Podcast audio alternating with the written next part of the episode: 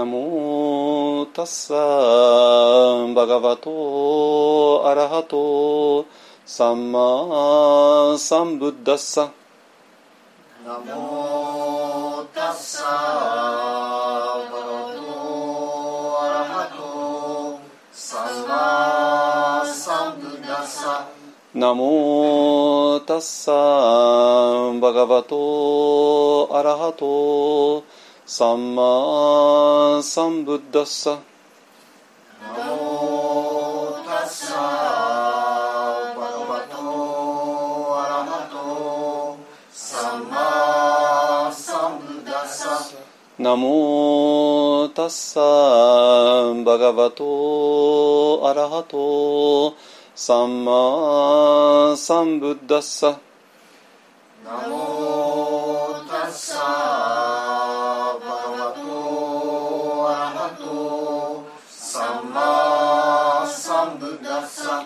ブッダンサラナンガッチャミ。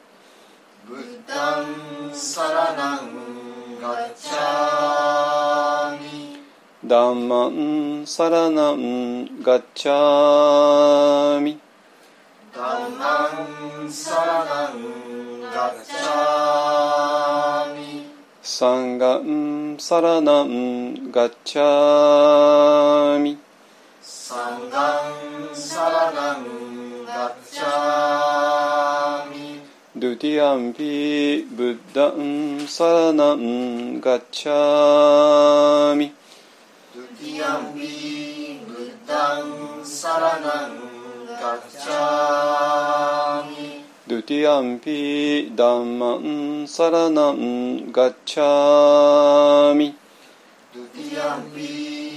ナマンサラナンガッチャミドゥティアンビダンマンサラナンガッチャミドゥティアンピサンガンサラナンガッチャミドゥティアンビサンガンサラナンガッチャミタティアンピブッダンサラナンガッチャミタティアンピブッダンサラナンガッ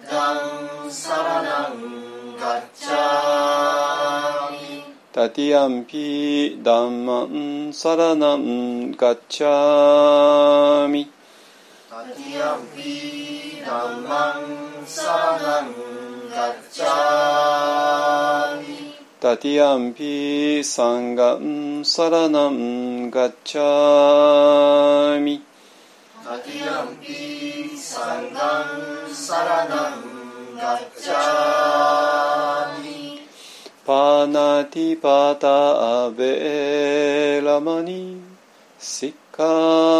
ティアンピダ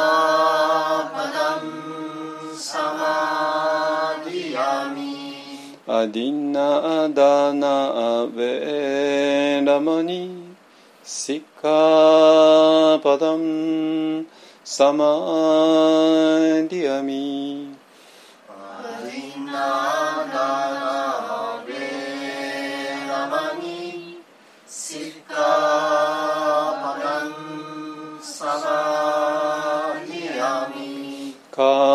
メスミチャチャラアベラマニシッカパダンサマディアミ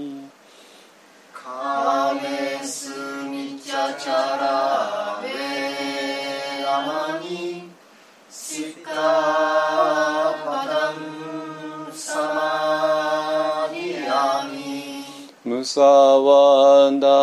アベラマニシッカパダンサマディアミムサワダベラマニシカパダンサマディアミスラメラヤマチャパマダタナアベラマニシカパダンサマディアミスマイ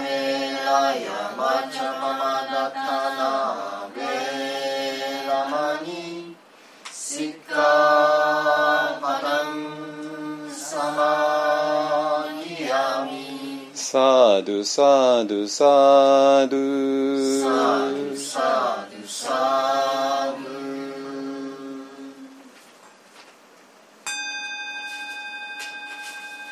はいじゃあ般若心経ねいきましょう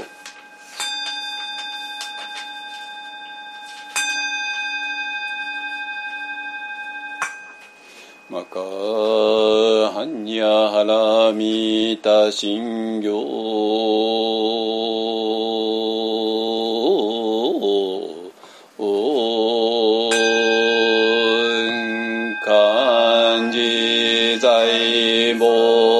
菩薩ジハンニャハラミタジ剣語海空道一切空薬利子式不意空空不意識即税空空即税式重創業式無尿税者利子税小北総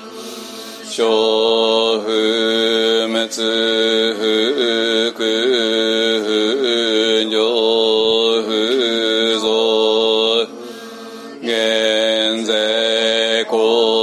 国中無式無重創業式。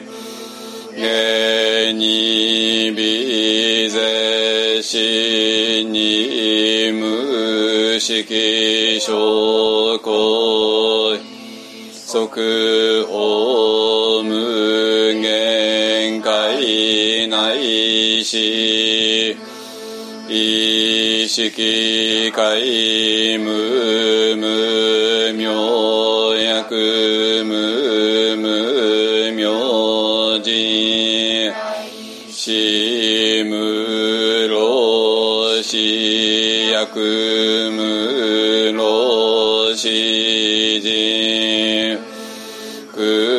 十滅薬無徳意無とこぼ大沙汰。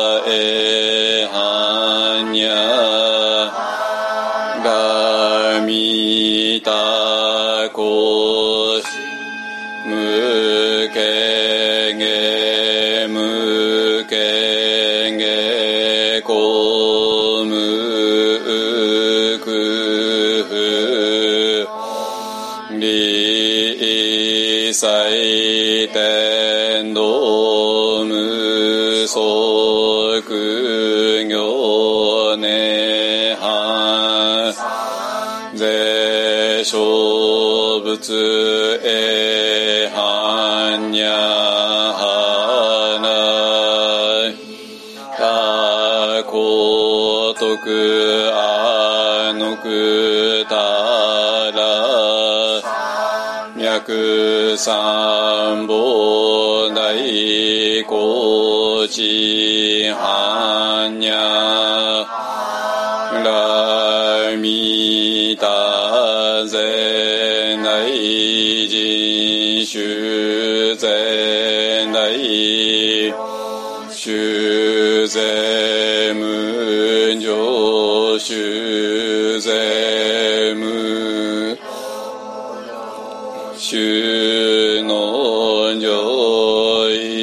一切空実不公公説般ハナ多収束節終末ギャテギャ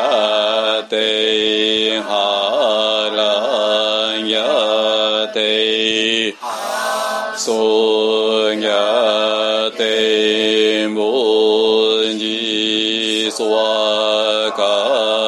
ハニャ行願わくはこの苦毒をもってあまねく一切に及ぼし我の主情とともに仏道上善こと。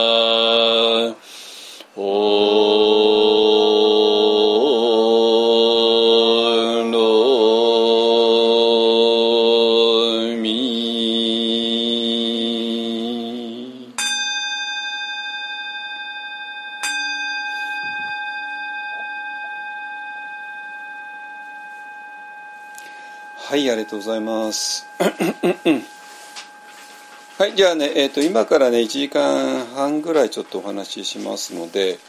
えーともう、あの、楽な姿勢でね、お聞きください。えっ、と、途中でね、ほんの1分ぐらいは休憩休憩しますけども、1分ですから、あの、はい、えっ、と、よろしいですかね。はい、えっ、とね、今日ね、あの、ちょっとね、あのえっとこの間ね、えっとお盆でお盆接心をねあの新明窟というとこでやってさすがにね5日間あの本当にやる気のある人たちばっかりが結構今回多かったんですけどねあの集まって、まあ、24時間一緒にいるわけですからねまああのね、夜寝る時はまたもちろんまた別々のあのそれぞれの部屋で寝ますけどもそれ以外は大体同じようなとこにいて。言っても、まあ、あの座禅堂とかね広いんでねあの広い部屋に1415人がばらまあの点々バラバラとまああの混まないとでねあの座るっていうような形ですけどもまああのでもまあ同じことをねずっと朝の4時から夜の9時半までね一緒にやるんで。でまあそれも知らない仲じゃないんでね。あの初めての人っていうのはまあいなくて。もう何年も何年も一緒にね真理を追求してきた仲間たちなんで。でまあ今ねちょっといろんな意味で盛り上がっちゃってるところなんで。あのえいろんなねあの話も出て。えーまあ、特にだ、まあ、夕方にダルマシェアリングするんですけども、まあ、それも本当に盛り上がって、えーまあ、あれあらゆる話題が出てで その後ね、えー、と火曜日に終わってで水曜日から、ね、その後ちょっといろんなメッセージのやり取りがあって。で、まあ、そこでも、まあ、本当にいろんなことが分かったかなってね、えー思って。でそれねちょっとあまりにもねちょっといろんな方向に行っちゃってるんででこれをねそれを話し出すとちょっともう点々バラバラなんか収集がつかないねあの法話になっちゃうので、えーと、今日はね、えーとまあ、その中でもね非常に、えー、この間の接心それからその後のねやり取りの中であのはっきりしたのが「ああのねすいませんね今やり取りって一体どこでやってるの?」ってねあの、えーと、疑問に思うポッドキャストの人いるかもしれないですけどもあの、えーとね、これね、えまあ、一応今これをポッドキャストとしてね聞いてる方も多いかと思うんですけどもこれね今一応オンラインでもあの同時中継してるんですよ。えーとまあ、日曜日の午後1時過ぎからね。えー、なんで、えーとだからまあポッドキャストはもうあの私一切あの編集しないんであの途中で何回ね、えー、もう全部あのカットすることもなくねあの全部入れちゃい入れてます。まあちょっともう編集とかもあんまりしたくないんでね。いや面倒くさいっていう話でもなくてあのまあどうせならいろんなものを入れた方がいいんじゃないのってね、えー、感じでそのままあの編集なしで上げちゃってますけども、えーと、オンラインでもね参加できますそれはねあの Zoom Zoom を使うんで、えーと、当然画面が、はいあのえー、映ります。ねまあ、ただあの私が話してる、えー、っていうとこなんで全然面白くなんともないかもしれないけどまあまあ一応ねあの臨場感はちょっとはあるかなと思いますねポッドキャストは音だけですからね。えー、でまあそれでライブですからあのねえーと、それに参加したい方、ま、でその後ねもちろん瞑想でやるので、えーと、瞑想を、まあ普段あの、えー、録音されたインストラクション使ってる人も多いかと思いますけどもまあまあもちろんインストラクションでもその都度変わるわけで、えー、でライブのねインストラクションに従って、瞑想したい方はぜひぜひオンラインで参加してください。ね、でそのオンラインのねあの Zoom の URL をあの LINE グループで一括して、はい、あの流しています。ねえー、でで結果としてね LINE のグループが、まあ、できちゃって、まあ、100何人いますけどもねあのでそこでね、まあ、LINE ですからね LINE グループですから、まあ、皆さんもあのいろんなあのグループで LINE を立ち上げてるかと思いますけどね LINE グループをね。で、まあ、家族でとかね同僚でとか、まあ、いろんな目的があって、まあ、非常にあのそれをするにはねあの絶好のメディアですよね。まあ、よくよくあのあのその代わりになんか LINE のねあれが流出するとかねあのありますけれども、ねまあ、私らは別に流出されても困るようなこと話してないけど。あのえっ、ー、となんで,、えー、で今ねそこがね一番活発なあの話し合いをしていますのでえっ、ー、とまあまあ、例えば法話の後にね、えーと、とみんなそれぞれの感想をそこで述べたりでそしてその感想に対する感想が続いたりとかねいろいろするので、まあ、そういうことをねあの知りたい人はねあの連絡ください、えーと、私の G メールのアドレスにメールを送ってもらったらあの LINE への招待状を送りますのでね。で、えーと、参加費はねあの LINE ですからね LINEPay っていうのが使えるんですよ。ね。だから LINEPay っていうのは LINEPay の一番の良さはあの手数料がゼロですよね。あの1000円送るんだったら1000円だけで済む。まあだからそれは1000円っていう単なる情報に過ぎないから情報が A っていう人から B っていう人に移ったよねっていう情報だからまあだから LINE の方には全然負担かけてないんだよね。あのだからそれで、えー、LINEPay であの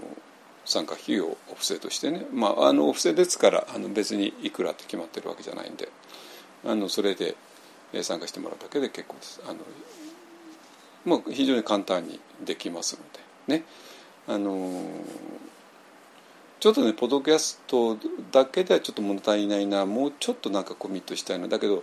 鎌倉行くのもちょっと今暑いし遠いしってねそう思ってる人はぜひぜひ、えー、オンラインでねしてください。まあこれもねもちろんねあのコロナの時期2020年かね。えー、3年前3年ちょっと前ですね3年半前ですねにあの、えー、もうちょっと瞑想会どうするのって感じでいやいやこれは瞑想会だけがね一般にとっての命綱なのにそれを休止するっていうのはちょっとあまりにもあの忍びないっていうんででそれでまああのオンライン中継を導入したんですよ。ね、でその後はね、えーとまあ、それでもねオンラインだけをやるってことはほぼなくて1回だけあったかな。1回だけあったけどちょっと間が抜けたんであの必ずあのリアルとオンラインを。リアルな瞑想会をオンライン中継するっていうね形をとってきました、えー、なんでまあ一時期はね本当にあのリアルって言っても本当に数人っていうね、えー、ケースもあったんですけどねコロナの中でね。まあそれでもなんとか、えー、でオンラインの方がもちろん多いっていうね、えー、のがあったんですけどまあ最近はねちょっとリアルでもちろん増えてきてますけどもね。あのえっと、そういうのがあるので、ね、ぜひぜひあの連絡くだされば、えっと、LINE グループへ招待してでそこからあのオンラインでも参加できますので、ね。え、それもまたいいのではないかなと思います。ね、はいえーとね、でそれでね、あのー、今そういうとこで何を話し合ってるかって言ったらば、えーとまあ、一方案はまあ、このポッドキャストを聞いてる人瞑想会に来てる人が一番とまあ一番全て承知の上でねあの来てると思いますね。あの座禅会だってまあたくさんあるわけだしまあそんなたくさんでもないか。ね瞑想会だっていろいろあるわけでまあその中でもあの一本を選んだ来たってことはまあそれ何もかも承知の上のはずですからあのでそしたらじゃあなぜわざわざ一本を選ぶのっていうねあのところがはっきりしていないとあのここでやる意味が全くないのでね。まあまあまあ時々ね鎌倉って言ってマインドフルネスって言ってでそれでグーグルしちゃってあのそれで、まあ、鎌倉とマインドフルネスでグーグルしたらそれはあのここヒットするけどもいやそれでまあそれで来てもまあいいんだけどもね。それでそれで来てもいいんだけどもあのいやそれだとねちょっと頼りないわけなんですよ。あのマインドフルネスといっても普通の世間のマインドフルネスと全く違うことやってるのでだから全くえっと、あなんかマインドフルネス最近流行ってるよねちょっとマインドフルネスちょっと勉強したいんですけどもって言うんだったら他にいくらでもあるからあのそっち行ってくださいね。ででここは世間のマインドフルネス散々やったけども納得いかないんだよね。なんかピンとこないんだよね。なんかちょっとなんか抜けてるような気がするんだよね。でもどこが抜けてるのか分かんないんだよね。っていう人が模索しながらあのまあ私はまあたくさん本出してるし、まあ、ポッドキャストだってまあ全部無料公開してるし、ね、なんで私のマインドフルネス考えはまあすぐに触れられると思いますけども。あそうそうそうそうそうそうここのポイントなんだよねっていうね。あのあ今までのマインドフルネスはどうもこがどうもこが欠けてるような気がしたんだけど、まあ、まさにそこだよねっていうね、えーと、そこまで煮詰めてもらわないと、ここ来る意味ないんですよ本当に。まあ、単にマインドフルネスとか座禅とかねそのレベルだったらねただ他にいくらでもあるから。ね、あのででまあそういう文脈の中で、えっと、じゃあ一方の特徴ってまあいろんな特徴いっぱいあるんだけどもまあ私自身がもともと相当州の前奏だったってこととそれからミャンマー行ったってことでもミャンマー行ったけどもテラバダのビクにはもちろんなったんだけどもでその後別にテラバダのビクとしてテラバダの仏教だけ教えてるってわけでは全然ないってことと。でそしてまあもちろんえーお坊さんになる前の話をね、えー、とここに数週間はその話をずっとしてました。ね。あの14歳ぐらいから始まって、えー、と闇の渋滞があって、えー闇の渋滞を、えー一気に乗り越えてで乗り越えた時にちらっと見えたものちら見したものねまあ二十、歳の春だったんですけども二十歳の春にちらっと見えたものの、えー正体を探るっていうのがどうも私のこの人生でやらなきゃいけないことなんだなってことがまず分かってじゃあそれはどの文脈でどの場所に行ってどの先生についたらいいのかっていうところからいろいろ探してでそしてまあそれがどうも内山幸章っていう先生ででそれがまあ一応曹洞宗だから道元禅師の座禅ででそれでまあその先生は引退してたんだけどももうあの、えーその流れの人が安泰寺っていうのをやっていてえだったらばまずは安泰寺に行くかっていうね、えーとこで、まあ、大学を卒業して、まあ、そっちへ行ったっていうねいうことなんですよ。ね、だからまあ本当14ぐらいから始まったらもう今もうあの50年ですね。だから50年、まあ、あることをやってきた果てに、まあ、今今日のお話もしているわけですからだからなんていうのかなまあまあまあその中にまあ大体あの仏教で問題になるようなことは全部含まれています。まあ、あのいろんな道場にも行ったしいろんな先生にもあったからねで単になんかあの「いやマインドフネス教えてます」ってねあのマインドフルネス講座を取りましたって言って それで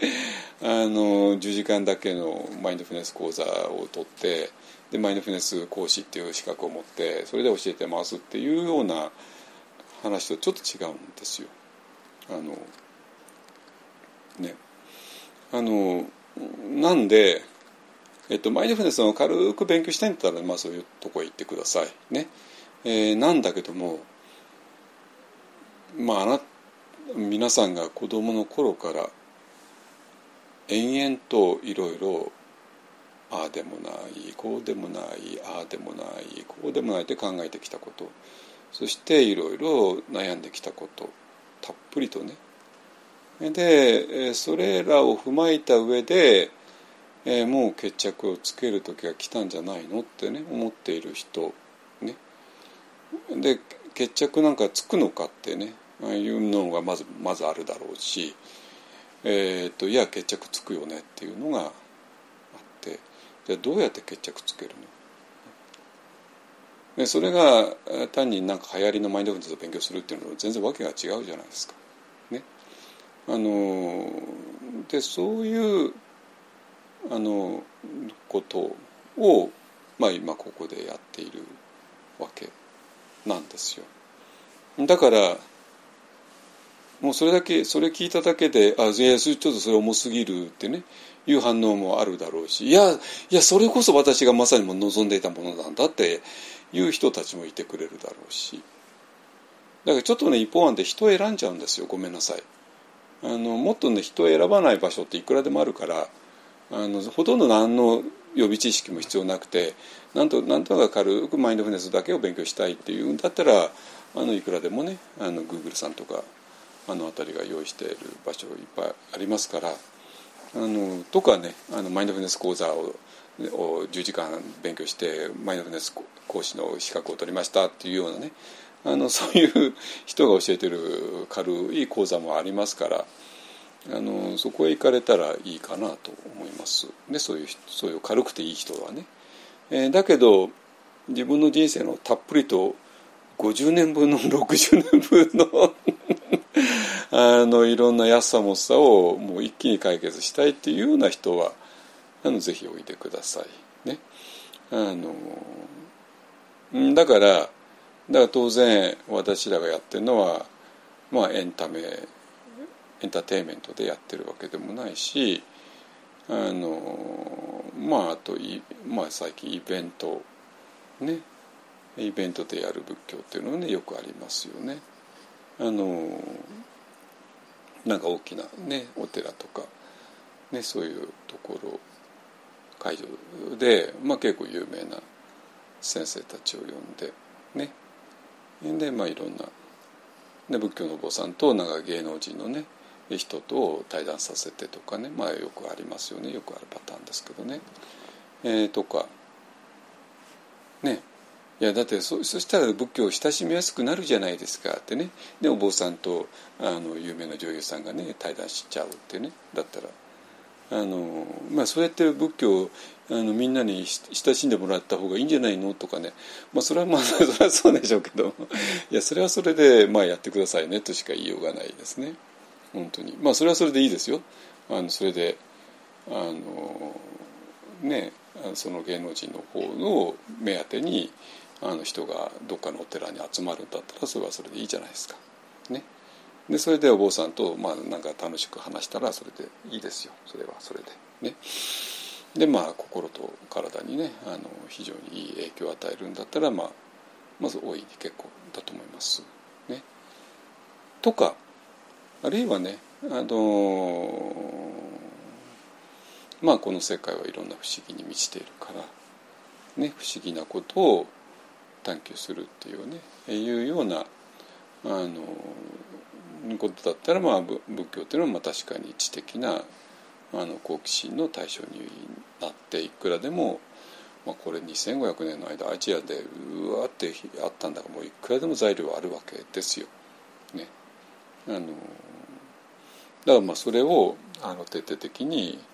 やるのもまあいいでしょうしね。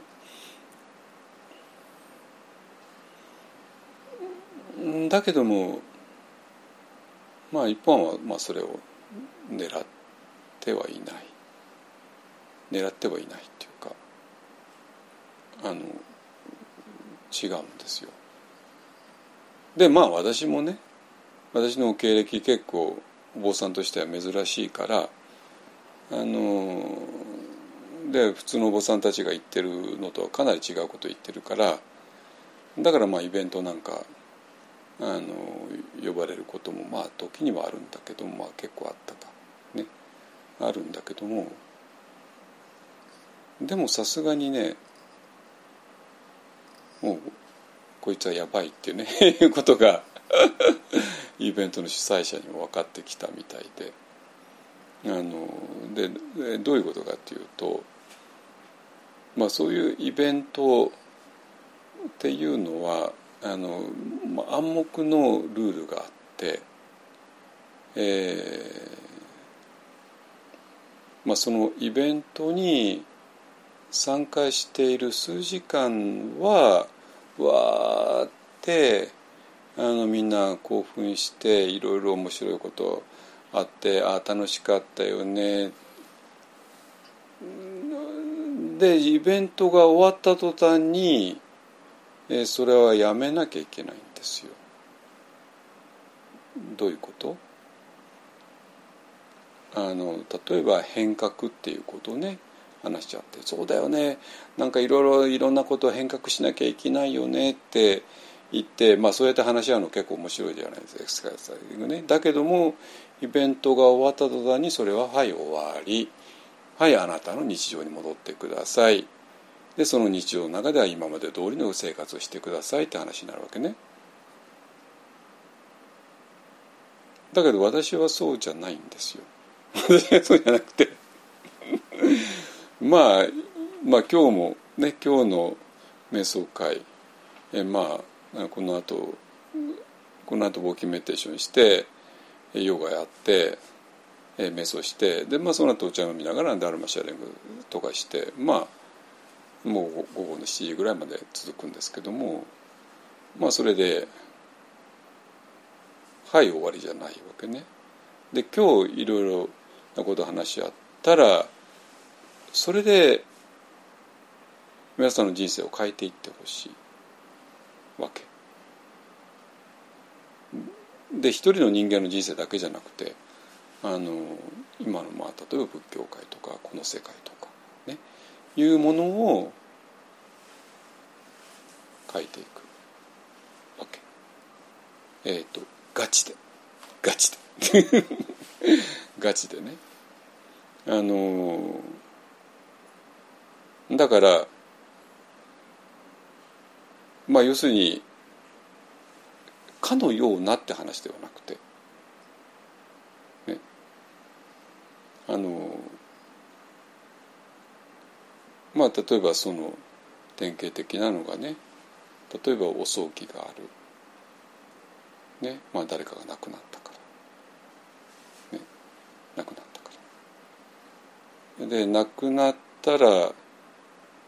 まあ、非常につらいわけですよ。だから、まあ、例えばお浄土っていうものを設定する。ね。であなたの亡くなったお母さんがお父さんがお浄土へ行きましたよっていうね、まあ、それで、まあ、まあそういうお浄土の絵が描いてあるねお経ありますからだ、まあ、それを読んでで、まあ、それでお浄土の様子をね示した、ね、いろんな仏画とか、ねまあ、お浄土には阿弥陀様がいらっしゃるよねってね。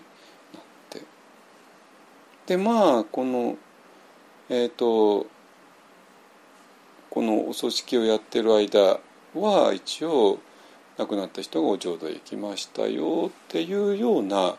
えー、ことをことにする ことにする。ね、でそれでまあ一応お母さんを失ったお父さんを失った気持ちが癒されるんならまあそういうのもまあありなんじゃないのっていうね。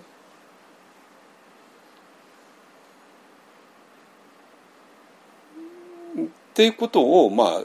お葬儀をね一、まあ、1日1時間ぐらいだけまあ1日ですよね。やって。ね。じゃあ本当にお浄土って存在するの？ね。お浄土は存在するっていうことにするのかそれとも本当に存在するのかこの違いなんですよ。でお浄土はお浄土は本当に、えー、存在するっていうことにするんだったらば、えーと、それはお葬儀の間だけあるいはイベントをやってる間だけっていう話になっちゃいますよね。これ何なんでしょうかね。これニヒリズムなんですよ本当は信じてないんですよお浄土なんてじゃあ何を信じてるの？死んだ人はもう終わりだって死んだら終わりだっていうのが本音なんですよ。ね。死んだら終わりだっていうのが本音だから、まあ、せめては一応あの浄土っていうことがあることにしてお浄土へ行ったっていうことにしてそれでまあ一応慰めようよねお互いにね。だけどもそれの暗黙の了解はそれ全部嘘だよねって話なんですよ。でしょ？こんなんでいいの？本当にこんなんでいいんですか？仏教ってそんなもんなんですか？そんなかったるいもんなんですか？のわけないよ。のわけないんですよ。お浄土って本当に存在するの。あなたの亡くなったお父さんやお母さんは本当に行ったの。でそれを確かめられるの。っ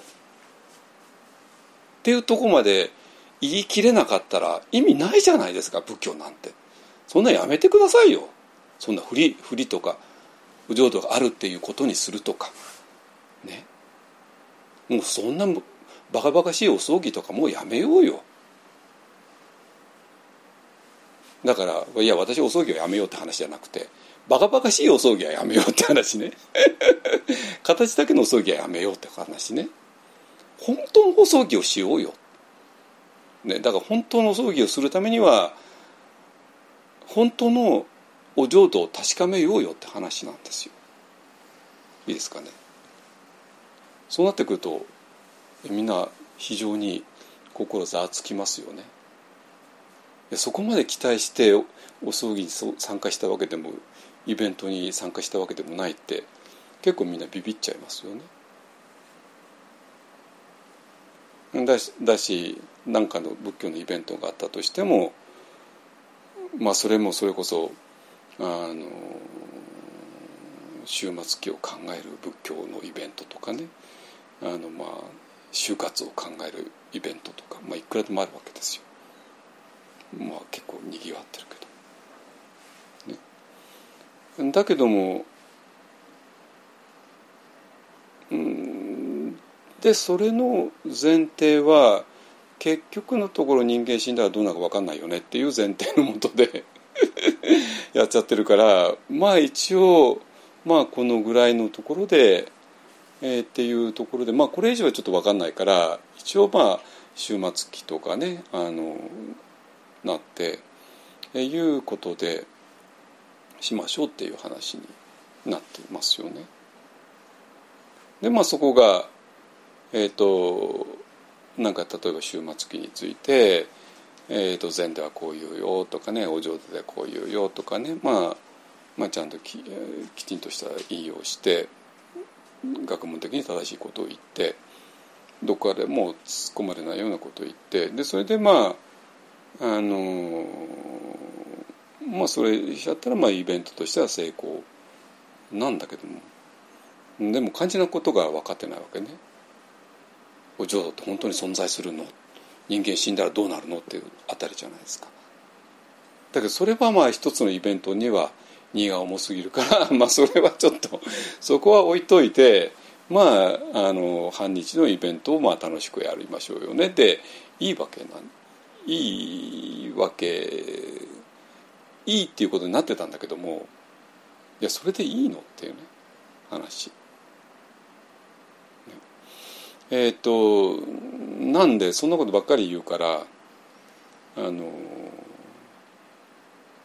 ちょっと私はイベント仏教とも今ちょっと縁がなりなくなりつつあって。まあそれはまあそれでそれは分かるんですよ。イベントの主催者としたらねこんな話されたらたまたまじゃないわけですよ。イベント台無しになっちゃうんですよ。みんなが半日間楽し楽しく過ごそうと思って来ているのに。ね。それはわかる。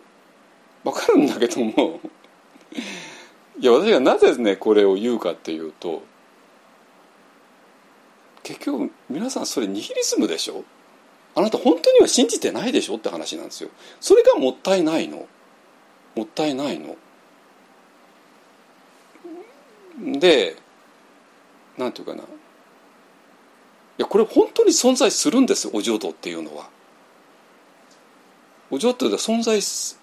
るらしいって話でもないししたらいいよねって話でもないしあのお葬儀の間はおあのお浄土は存在するってことにしましょうよね そしたらあなたの亡くなったお母さんが言ったことに言ったことにしましょうよねっていう話ではないんですよそういう話ではないの。じゃあなぜそういう話にしちゃうかっていうと簡単な話で誰もお浄土に触れていないからなんですよ。触れていなかったらあるかないか分かんないですよね。ねまあせいぜいどっかのまあどっかの本には書いてあるから あのねいやお浄土ありますって本書いてある本はいくらでもあるからお経とかねあの浄土三部経とか浄土三部経を読めばあお浄土ありますって確かに書いてあるの。ねだからいやだからこのお経には書いてあるよとは言えるけどもそれとあなたが本当にお浄土を知ってるって話全然別じゃないですか。ねね、だから何が言いたいかっていうとみんななんか仏教をなめてるよ。もっとすごいのよ。どのぐらいすごいかっていうとお浄土に直接触ることできるんですよ。できるのこれはどっか諦めてない？みんな諦めてるでしょ諦めてるからお浄土ありますよねっていうテキストを読んでそこでお茶濁してるだけでしょお浄土あったらいいよねっていう話にしてるだけでしょ。でこのイベントの間だけあの終末期医療がどうのこうのってね終末期医療と仏教との関係とかなんかもうもっともらしいこと話し合って。それであのお茶濁してるだけでしょ。そうじゃないでしょ。仏教者としてやらなきゃいけないのは自分が本当に直接触れたお浄土をそれを触れ触れられなくて今もうじき死ぬのが怖くて怖くてしょうがない人たちに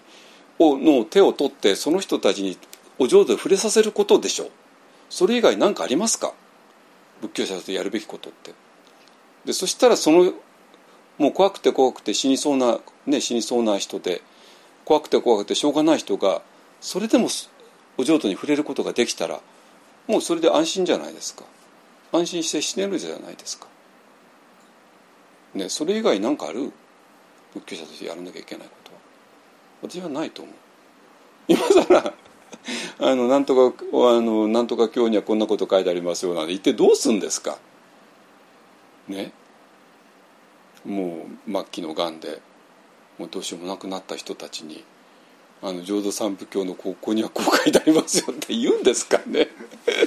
意味ないでしょそんなことは。ね？そうじゃないよ。もちろん浄土三部勉強するのは大事だけども。そうじゃなくてそれは何のためかっていうとお浄土に直接触れるためじゃないですか。そして自分が直接触れたお浄土に今末期のがんで怖くて怖くて死ぬのが怖くて怖くてしょうがない人を触れさせることでしょ？それができなかったら意味ないじゃないですか仏教者なんて。として。なんて言うと重すぎるって言われるわけね。でカルトだって言われるわけね。イベント仏教イベント仏教主催者に言われたことあるけどね。あのまあ分かるんですよその彼らの気持ちは。だってそこまで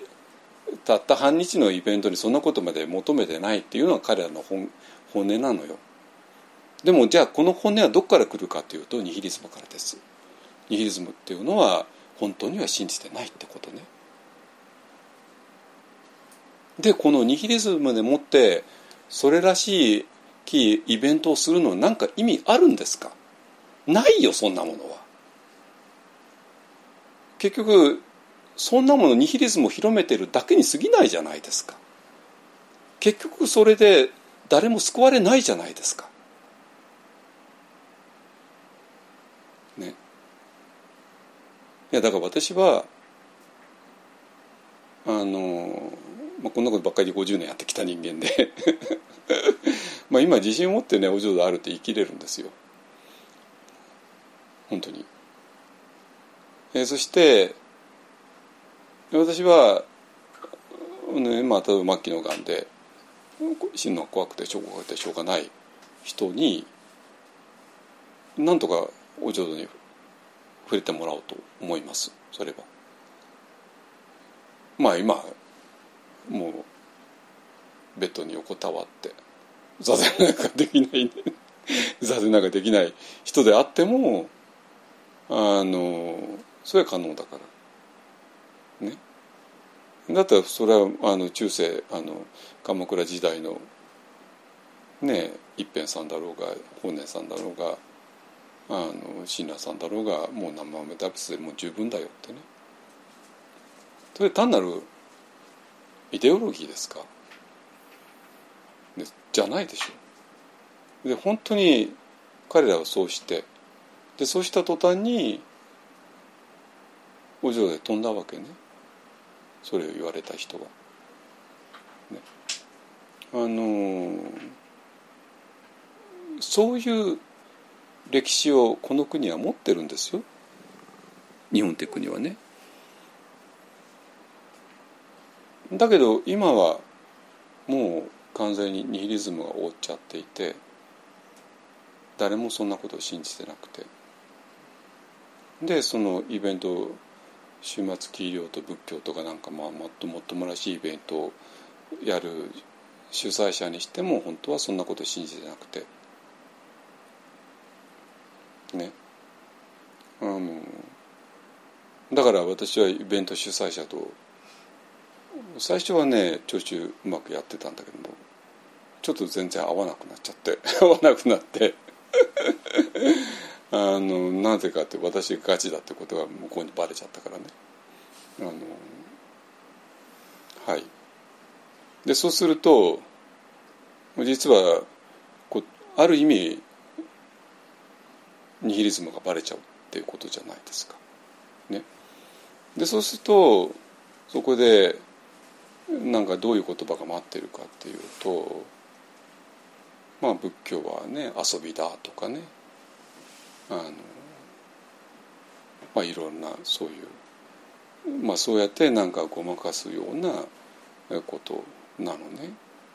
つまりもう末期のがんになってもう死ぬのが怖くてね絶望しているその絶望に向かい合うことができないから。だからあのまあ仏教ねとか苦しみとかじゃなくて、まあ、仏教はまあ楽しく遊んで、ね、人生を遊びとして楽しんでいこうよねっていうような えノリになっちゃってあのそれは受けるんですよ。なぜ？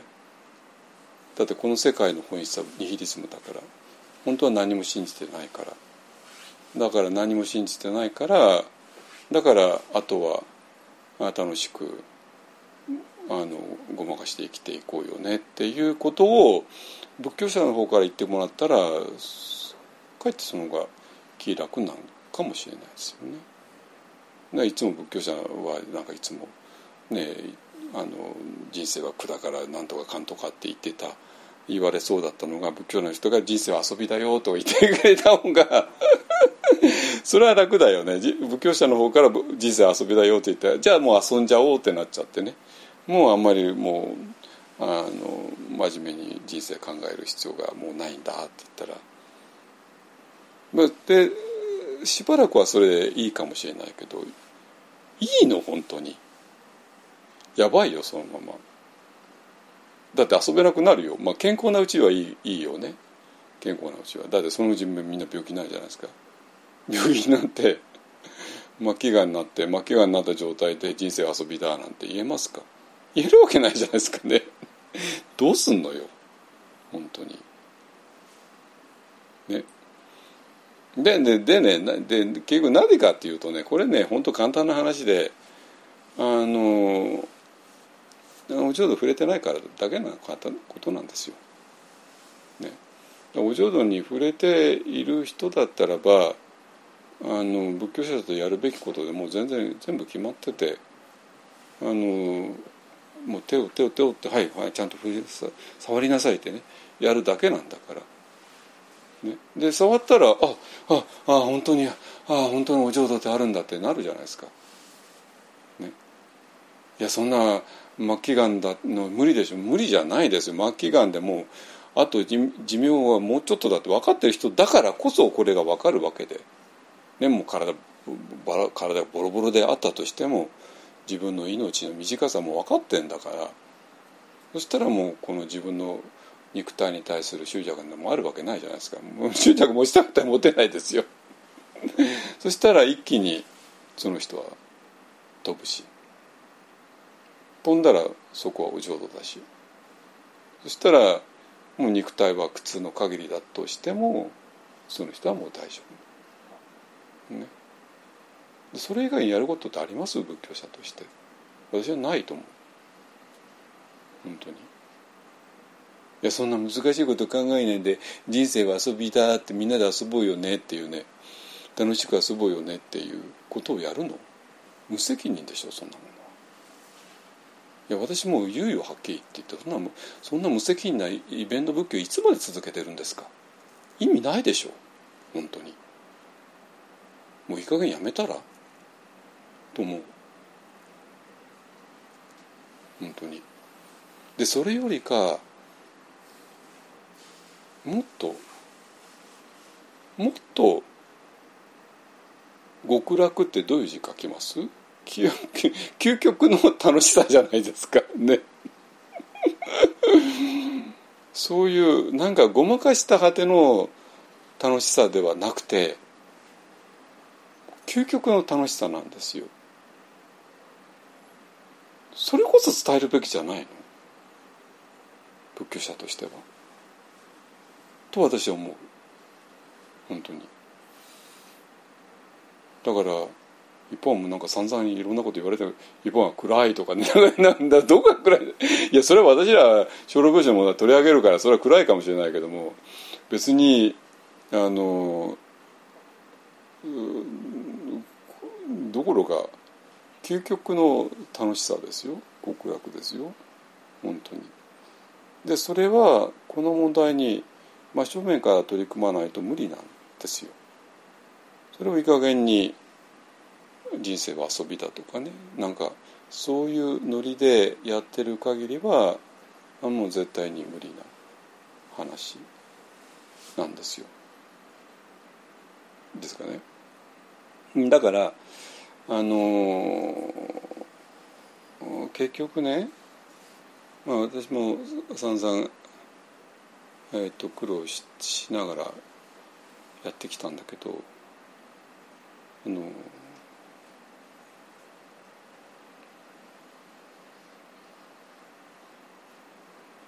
まあなんていうかな、まあ、そういうお浄土が本当に存在するよね涅槃っていうのは本当に存在するよねっていうような、ことはねもうあのこれはもう100%の確信があって。でそれで今の現在日本の仏教のあの仏教業界でしょうかね。仏教界っていうか。仏教界とか、まあ、宗教界っていうかね。見てこの人たち一体何をやってるのか。全然分かんないです私。本当に分かんない。なんでこんなことやるのか。なんでこんなイベントやるのか、ね、なんでなんでもっとガチなことをやらないのか。ね。えっとでなんでそんな見当外れな瞑想しちゃうのか。見当外れな座禅しちゃうのか。なんでもっとガチなピンポイントで狙った瞑想しないのか。ピンポイントで狙った座禅をしないのか。本当わかんない。いやまあ分かるんだけど。なぜわかいやそれはかあのそれそれ知らないからなんですよね、知らないからいつまでもたってもあのピントの外れたことをやってるわけね。っていうのも分かるよ。いやだけどちゃんと私もう散々言ってきたじゃないですか。どれがピンポインピンポイントで狙った瞑想になるのか外した瞑想になるのか。ね。えっとそこをもうやってほしい。ってことね。でだからあのえっとまあ一方あのあのやっていることっていうのは他と違ってまあもちろんエンタエンタメ仏教でもないしイベント仏教でもないしあるいはね単なる学問仏教でもない知的なあの好奇心を満たす仏教でもない。ね。うん、だからまあなんかいろいろ勉強して何かが知的に分かるっていうのはもちろん快楽だけども、えっと、そういう快楽の対象にしては仏教はちょっといけな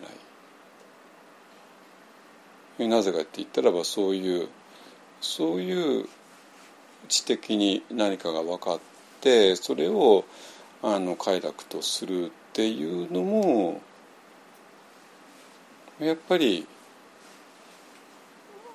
輪廻の中の話になるから本当の意味での下脱にはならないから。だからなんだろ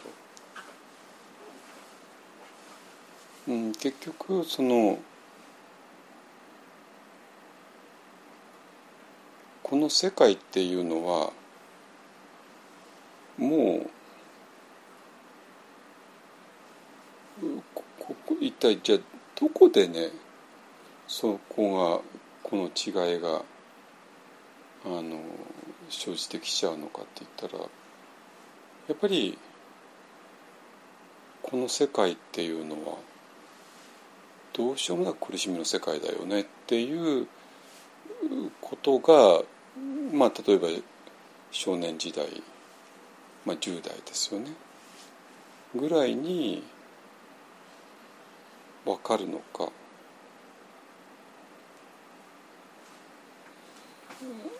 だからなんて言うんだろうつまりこの世間のものの見方とか世間の生き方とか、えー、そういうもので言ったらとてつもなく苦しくなるよねっていうのが分かる。だからそこで運よく何かいいことがあったり、うん、まあそうだって運と不運があるから、えーと、運が良くてうまくいくこともあるし運が悪くてダメなこともあるっていうこともあるだろうけれどもでもそれを全部ひっくるめてどう考えたって世界は苦しいよねっていうのがまず10代の見通しとしてあるはずなんだけどもどうもそれがない人っていうのがどうもいるらしい。ね、でそうするとそこではもうそこで決定的にずれちゃいますよね。ねだからなんて言うんだろう私はもうこの世界、えー、っていうのは運とか不運とは関係ないよねえー、運が良くてねえー、運が良くて運がうまく転転がれば幸せになって運が不運だったらば不幸せになるよねっていう話じゃないよね。でこの世界に一旦入ってしまったらどこをどう考えてだって一時的に運が良くてうまく転んだとしてもどうせダメになるからあのこの世界でいる限りもうダメだよねっていうことね。だから何とかしなきゃいけないっていうことを、えー、必死にあの10代の初めてやってでやり方間違えたから致命的失敗しちゃったんだけども。だけども基本線はそうなんですよ。でもそれがないとあとは何て言うのかなそういうことを一切なしに、えー、ただ知的な喜びだけを追うように仏教を勉強してしまったらなんていうかな最初でボタンを掛け違えているからそれが何十年経ってもかけ違えたままっていうね恐ろしいことになるわけ。なんだけどもこの何十年かけ違えたままの方が世間は受けるんですよ。なぜ受けるか分かります？このこの世界の本当の苦しみには触れないからね。触れないからね。だから本当の苦しみは触れなくてえー、ででもうで仏教はもう本当の苦しみを触れなくて、まあ、この世界をもうもう遊びとして生きていこうよね。っていうようなノリになるから。あのそうすると仏教の先生から仏教は人生は遊びだよなんて言われたらある意味なんかなんていうかな。あの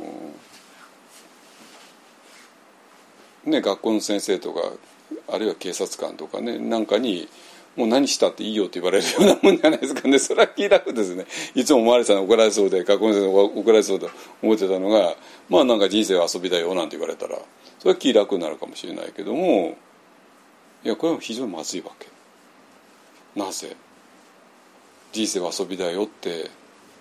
言ってる仏教者はその出発点に人生の苦しみっていうのは全然計算に入ってないからね。入ってないんですよ。本当に。これどれほどまずいか分かりますかね。ね。うんだけどいやそういう仏教者っていうのはまずいないわけ。あの伝統的には。伝統的にはじゃあ伝統的にはどんな人かっていうとまあ大体みんなあの十四五で出家するわけね。道元禅師にしてもあの偉いお坊さんたちは。だから毎回言うけども十四五っていうのは絶妙な年齢で。で昔はね平均寿命短かったからもう16歳で元服しますからね。16歳でもうもうおお侍さんなんだったらね16歳でもういきなり戦あの戦に行かなきゃいけないじゃないですかねあのもうもう命のやり取りの戦に、ね、戦場に行くわけですよね。あのだからその前に十四五ででも例えば自分がお侍さんになって手柄を立ててそしたら、ね、戦国時代だとうまくいったらまあ大名とかになれますよね。なった人もいますよね。でその代わりにもう 内首で首が市場代わりにさらされるなんてことも、ね、平気であるわけで。ね。だからそれはどれだけうまくいくかやったかやらないかでえー、まあ大大名になったりあるいはね本当に関白にまでなっちゃうね秀吉みたいな人もいるだろうしでいきなりねあの戦場でね殺されて無駄に死んじゃう人もたくさんいたわけだし。だからあとはもう運か不運かで、えー、行くか。でそのそういう世界に入っていく直前に十四五に「やばいよこれ」これもう運不運で運が良ければいいとか不運だったら悪いっていうようなそういう話じゃないでしょう。このここに入っちゃった途端にもう100%の苦しみしか待ってないよね。えたとえ運が良くてあの全部連戦連勝でうまいこと大名になるかもしれないけれども別に大名になったからってあのそれで苦しみから解放されることはなくて。で結局は同じだよねっていうことが、えー、もう十四五で見えちゃう。たらもうそこへ入らずに全然違う道を行く人もたくさんいたわけですよ。わかりますかね？だからこの入っていく直前の十四五の時にこの世の本質的な苦しみを見抜いてこの世の本質的な苦しみを乗り越えるためだからもう一旦入っちゃった後の運不運でで昔だったらね戦戦場で殺されちゃう人もいるだろうし今だったらなんか会社でうまくいかなかったとかね。っていうレベルのなんか苦しみの話ではないわけなんですよ。ね、そうじゃなくてこのこの世界っていうものが基本的に苦しい場所だよねっていうことそれはもう戦場で殺された人だろうがそれを全部連戦連勝で関白まで上り詰めた秀吉だろうがみんな同じなんだってね。で最終的な勝者である徳川家康だって同じだってね。で家康はあの人は何万ダブの人だから何万ダブス何万ダブス何万ダブス借金してたんですよ。残って見たことあるでしょう、ね、家康がどんな思いで何万ダブスって書いたか。ね。もう誰も敵はいないんですよ。全部全部破ったんですよ、もう秀吉家康を脅かすような勢力はもうどこにもないんですよ。だけどもこの自分の肉体は衰えていくわけね。まああの人はもう健康フェチだから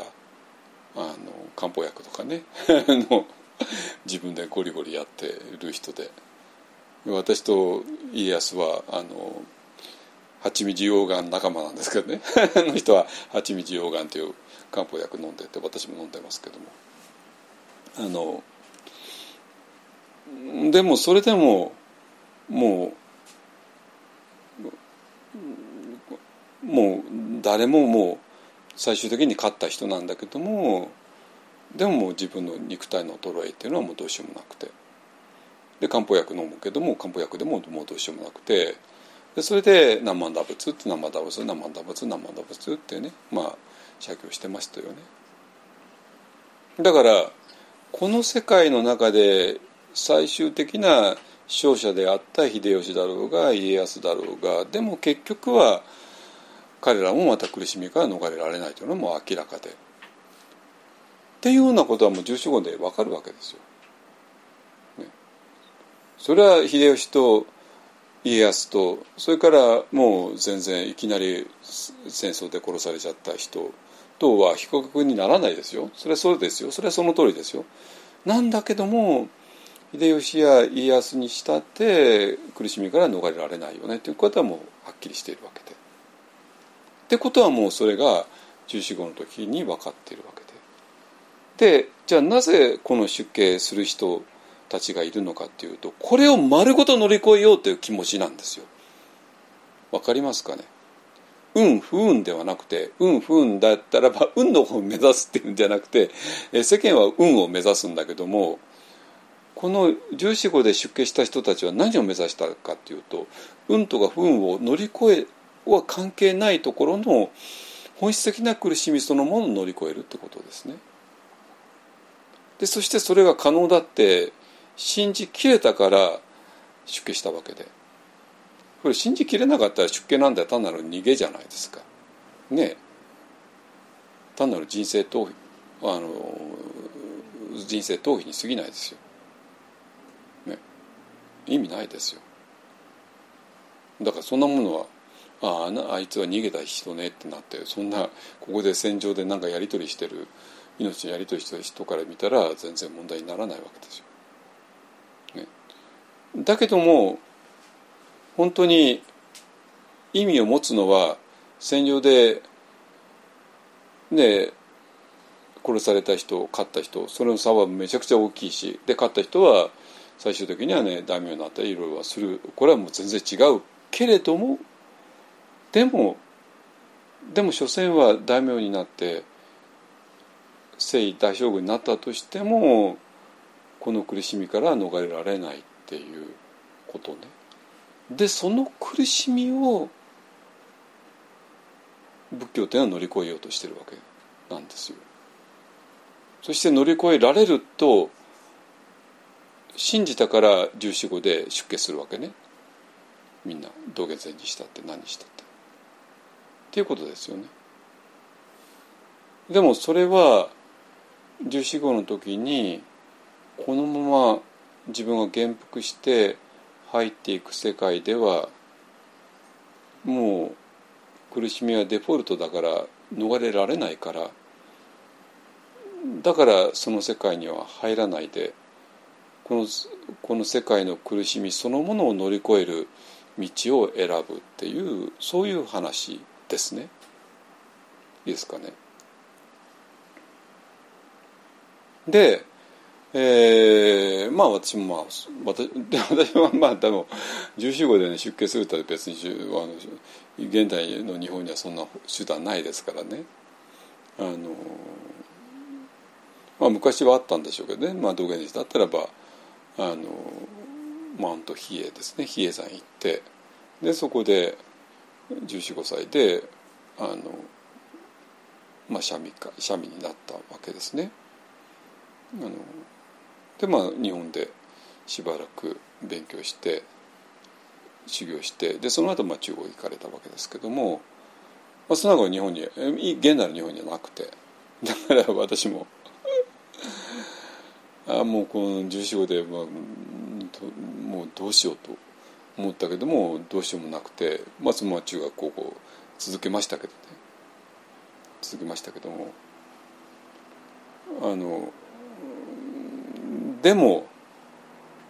もう問題意識は全ほぼ決まっていて。でその本質的な苦しみを乗り越える、ね、っ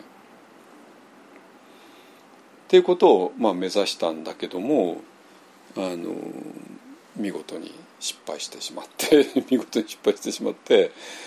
えー、どうにもならなくなって、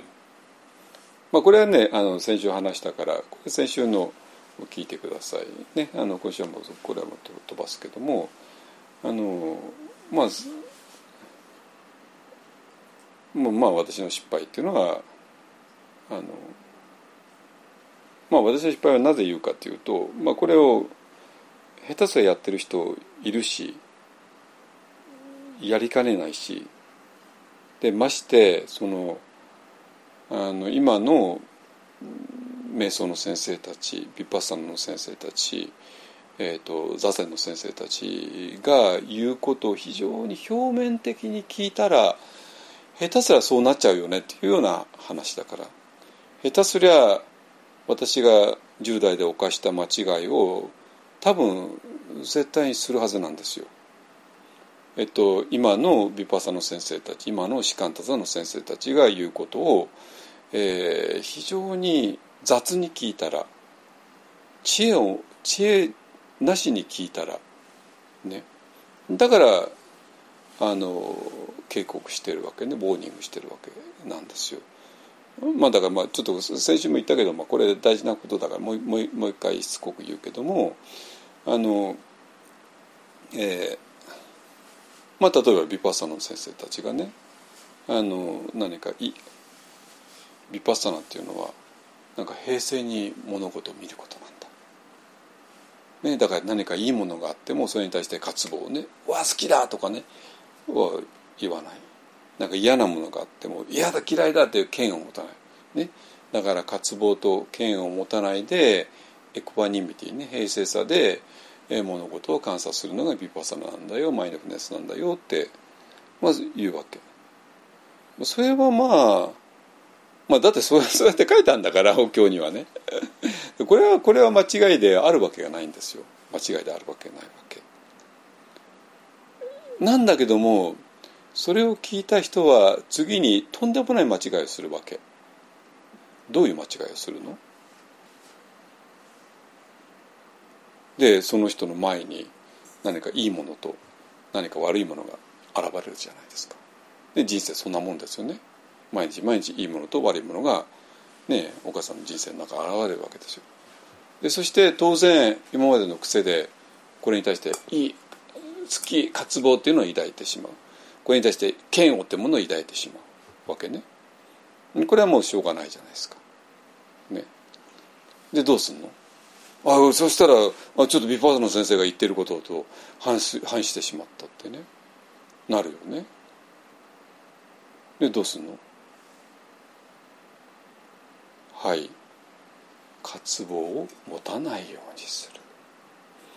嫌悪を持たないようにする。どうでしょうかね。皆さんビパーサナの優等生ですか？そうやったらゴインガさんに褒められますか？アウト。その時地獄の釜の蓋が開きます。煮えたぎってる地獄の 煮えたぎってるお湯の中に真っ逆さまですよ。これ分かってんのみんな。これ10日間コースで教わる？ヴィパッサナのセンターで教わる？教わってないよね。この肝心なことを教わってないんですよ。教えてないんですよ。だっていかにもなんか本当そうに見えるじゃないですか。いいものに対して渇望を抱かない。嫌いなものに対してペンを抱かないって、まあ、なんかいかにもヴィパッサの教え通りじゃないですか。正しいように見えるじゃないですか100%ねでこれを見破れる人って見破れるような人はアシスタントティーチャーなんかいないのよ。どうすんの？いやアシスタントティーチャーどころどころか普通の先生のレベルでもいないんですよ。おいこれ間違いだぞ。これ絶対やっちゃいけないことだぞっていうことは分かんないんですよ。本当に。どこが間違いなの？いい？だから何かいいものに対して渇望を抱いてしまう。それをやっちゃいけないよね。何か嫌なものに対して剣を抱いてしまう。その剣を持っちゃいけないよねって。ほらあなたは自分の心に手を突っ込んだでしょ？これは絶対に絶対に絶対に絶対に絶対にやってはいけないことなの。絶対にやっていけないことなの。何回も言うよ。いやそれはなんで私自信持って言えるかというと私 10, 10代の時それやったからなんですよ。やったからなのよそれは。だこれいかにもねあの幼い人間がやる最大の間違いなんですよ。ね。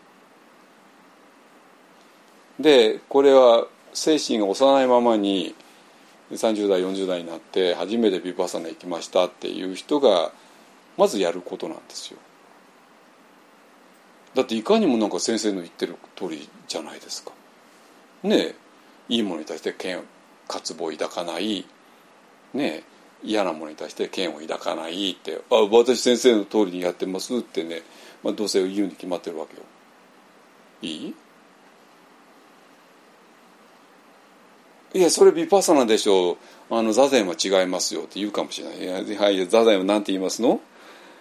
何にもならない座禅ってね。あのシカンツァさんの人大好きですよね。いやシカンツァさんはねそんなビパサナみたいなあんなもう無症状仏教と違ってねあの大乗仏教なんだよ、ね、大乗仏教なんだからもうそんな何かを求めるなんてことはしないんだよ、ね、だから何にもならない座禅をするんだよってね。ってことも言うわけなんですよ。ね。いやだからでそうそうどうします？人間の心で何か何かするわけね。なんか求めてしまうわけなんですよ。どうせ。ね。だから何か求めようとするわけね。つい。ね。だからそれはいいものに対して渇望悪いものに対して嫌悪と全く同じように何かを求めるわけね。そしたらこの何かを求めるってここをぐっと抑え込むわけね。何もしちゃいけない何も求めちゃいけないんだってね。でそうするとあ何も求めちゃいけないんだ。あこれこそが士官哲なんだってね。なんかいかにも先生たちが言ってることをそのままやってるように見えるじゃないですか。いい？だからねなんなんていうのは仏教の場合にねあの戒律を犯して酒を飲むとかね不倫をするとかね、まあ、それよくないよ。よくないけどもね、結婚してるのにねあの奥さん以外旦那さん以外となんか関係持っちゃうとかそれはよくないしねあのね覚醒剤がねあったとかね、まあ、それはよくないしそれよくないに決まってんだけどもそういうのってはっきりよくないってわかるじゃないですか。だからいいってわけじゃないんだけどね。だからそういうあの酒飲んだり、ね、不倫しちゃったりとかね、まあ、そういうものを盗んじゃったりとかね。あのそれはよくないけどもそういうのってよくないってことははっきりわかるからまあ別にそれでいいってわけじゃないんだけどね。それに対してこのいいものに対して渇望を抱かないとかね悪いものに対して嫌悪を抱かないとか何かを何かを求めるってことをしない何も何もならない、えー、っていうのはいかにも最もそうなんですよ。いかにも正しいことやってそうに見えるわけ。ね。だから怖いの。本当に。だから怖いわけ。ね。でどこがおかしいの？どこがおかしいの？これがまさにこの自分の心に手を突っ込んでで渇望を抱いちゃいけないぞ剣を抱いちゃいけないぞ何かを求めてはいけないぞ、ね、っていうことをする。これがアウト。なの。本当に。これを教えられる瞑想の先生はめったにいない。めったにいない。私知ってる限り、まあ、せいぜい内山老師とかねあのそういう内山老師は確実に分かっていた。なぜ？あの人もそれやったか いやこれはね自分が失敗しないと分かんないの。なぜかというとこれいかにもやりそうなことだから。いやそれもさっきも言ったけど酒飲んだりなんか不倫したりするのとは違っていかにも正しそうに見えちゃうんですよ。本当に。いかにも正しそうに見えるから10代のまだ未熟な修行者が必ずやる。そして10代じゃなくても20代30代40代になっても瞑想っていうのが初めての人は必ずやるんですよ。でそれもしかも正しいと思ってやるわけ、ね、修行道場で修行道場で酒飲むやついるよ。それはいるよ。それは知ってるよ。ねあのだけどそれをみんなこそこああんたじゃこそこそじゃないんだ。あ そこはねこそこそじゃなくてどうぞ飲んでんだけど。まあ大体こそこそと飲むわけよ。酒なんてね。まあこそこそと不倫するわけですよ。ね。あの悪いと思ってるから。だけどもあの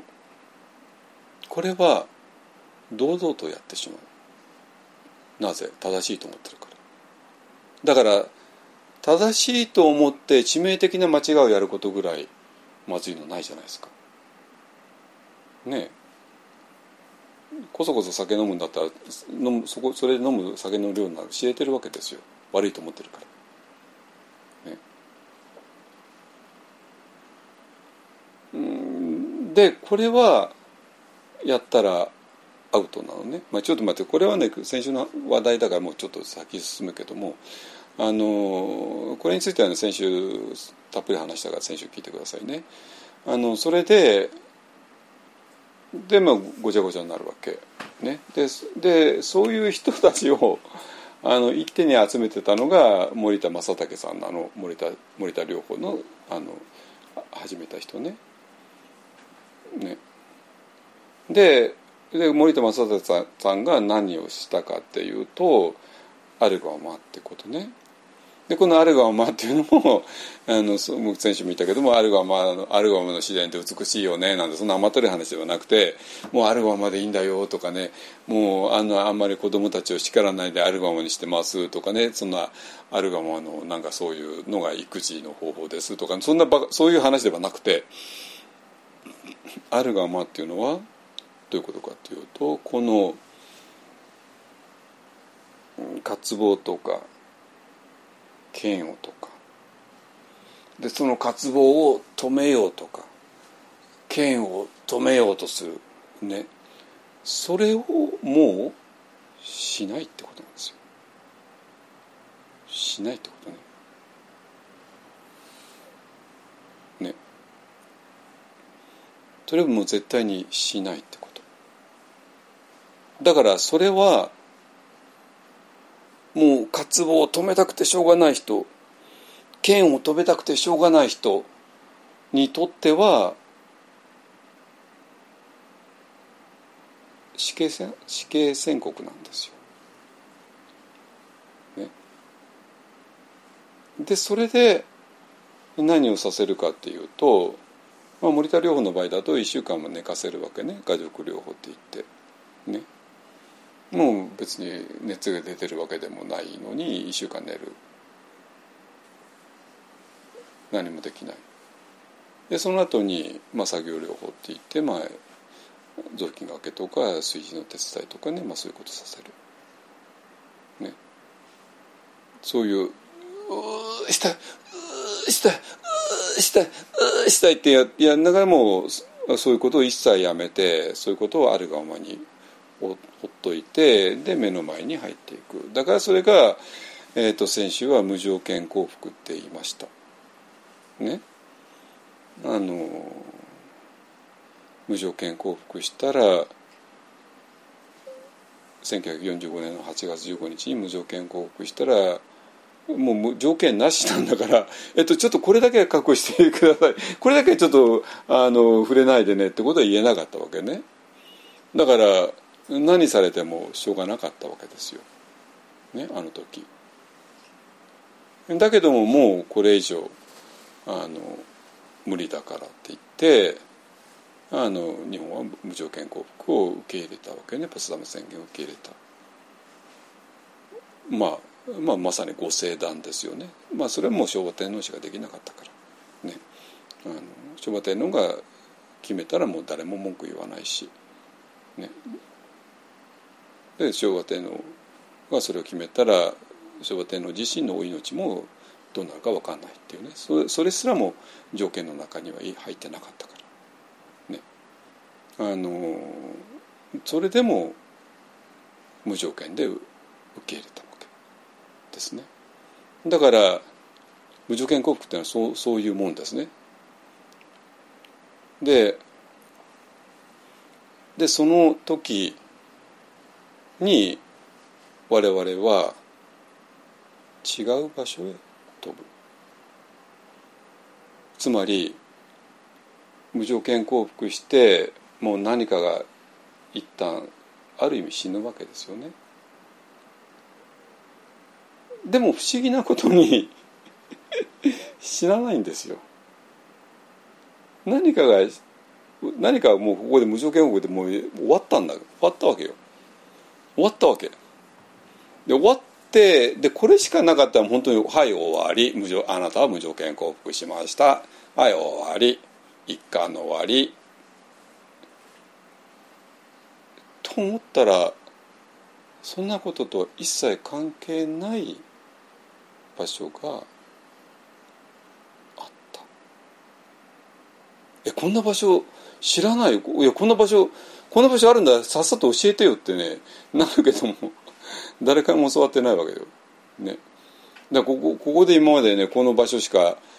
ある場所しかなくてこの場所でなんかどうしても勝とか剣はあの湧いちゃうよね。で勝と剣は良くないよね。だから勝と剣男は何とか抑えようとする。あるいは何とかしたいっていう気持ちを抑えようとする。だけどもやればやるほどどんどんどんどん泥沼に落ちていく。ね。でそしてこのえー、そういう自分の心をコントロールするっていうことそのものをもう、えー、ギブアップする。それがあるがままってことですよ。ね、でそれが無条件降伏ってことですよ。だからもう自分の心をコントロールできなくなって、えー、あるいはコントロールしようとすることがもうさらに地獄を生むってことが分かってでそれでもうやめ。あはいもう負けました。完全に負けました。でこれ確か負けてるんだけどもそれと関係ないところでなんか全然違うものがあるってことね。いやこんなのこんな話全然聞いてなかった聞いてなかっただからあのこれは本当に無条件降伏しない限りこれは見えないそういう構造になってるんですよ。すごいでしょ。だからこれを、まあ、禅の方で百尺の関東一歩を進めるっていうね百尺30メートルですよ。まあ今のビルだったら地上10階ぐらいですよ、ね、地上10階の屋上から一歩を踏み出す。これどう考え死ぬじゃないですかね。そんなあの地上で一歩踏み出すのとはわけが違うんだから。であのもうだからもう本当にまあもうだもうダメだ。あもうじゃあもう死ぬわってね、えー、で一歩踏み出す。た途端に落ちないんですよ。10階の屋上から一歩踏み出しても落ちない。落ちて死んで10階の屋上から落ちたら死にますよねまずね100%ね。だけども落ちない。なぜ？このもう一つの何かがあるから。でそのもう一つの何かはその年にしか見えない。つまりね10階の屋上からああのまだこうやって続いてるよって これは歩いていけばいいじゃないですか。でこれは見えないんですよ。見えないの。だからもうこれが何も見えないところで一歩踏み出すしかないわけ。やばいっすよね。これ見えないから見えないままで一歩を踏み出す。だからもうまあ本当に。まあもう成功に突き果てて死ぬつもりで一歩踏み出す。踏み出したらなんとそこには あの透明なあの通路があったっていうね。まあそんなイメージですね。だけどもこの透明な通路は見えないです。見えないまま一歩踏み出すしかない。見えないまま私らはあるがまで万歳するしかない。でその時に初めて、えー、この全く違う領域が見えてくる。わけ。いいですかね。はい、えー、だから、えー、じゃあこれ何なのよ？何なのよ？ってなりますよね。本当に。知るかよってね。なんかね。でこれはじゃあどのぐらいはっきり見えるか。そんなはっきり見えないわけですよ。まあ、命は落とさないんだけども。まあでもこここれが見えた途端に人生変わりますよね。もう渇望と嫌悪をなんとかこうやって押すってことはもうしない。しなくても大丈夫。したら地獄だししなくても大丈夫ってことが見えるから。そしたら今までの人生と全く違ってくるわけ。でそしてこれがどうも全ての鍵だ。全ての救いの場所なんだってことも分かる。だけどまだよく見えないわけなんですよ。ね。だからまあ私もはっきり言って二十歳の時これ見えたんだけどもチラ見なんですよ。チラ見でチラ見で。で これだから私ね本当にね10代の闇ってまあ散々あの一方案の法番のシリーズになっちゃってるんだけども実はね10代って私にとってははっきり言って過去世なんだまあ、覚えてはいるよ覚えてはいるんだけどとても今世と思えないんですよ。で私の今世はやっぱり二十歳から始まるのね。二十歳以降は全部クリアに覚えてるのいろんなことを自分の人生として自分の今世としてね。で二十歳前っていうのは私にとってはやっぱり覚えてはいるんだけどそれ前世の記憶みたいな感じになって 前世の記憶であのいや前私はなんとか高校行ったんしなんとか大学も入ったしなんとか中学も行っててまあそれは全部事実なんだけどもだからまあ私の履歴書にはそういう名前書きますけどもだって自分の前世の人がこういうことでやったってあってまあそれは覚えてるけどほとんど意味ないじゃないですか。ね、でそれ歴史的事実だしちゃんとなんとか大学の卒業生名簿には載ってますけどもほとんど意味を持たない私にとって。で私にとっても本当に二十歳の時から今世が始まった。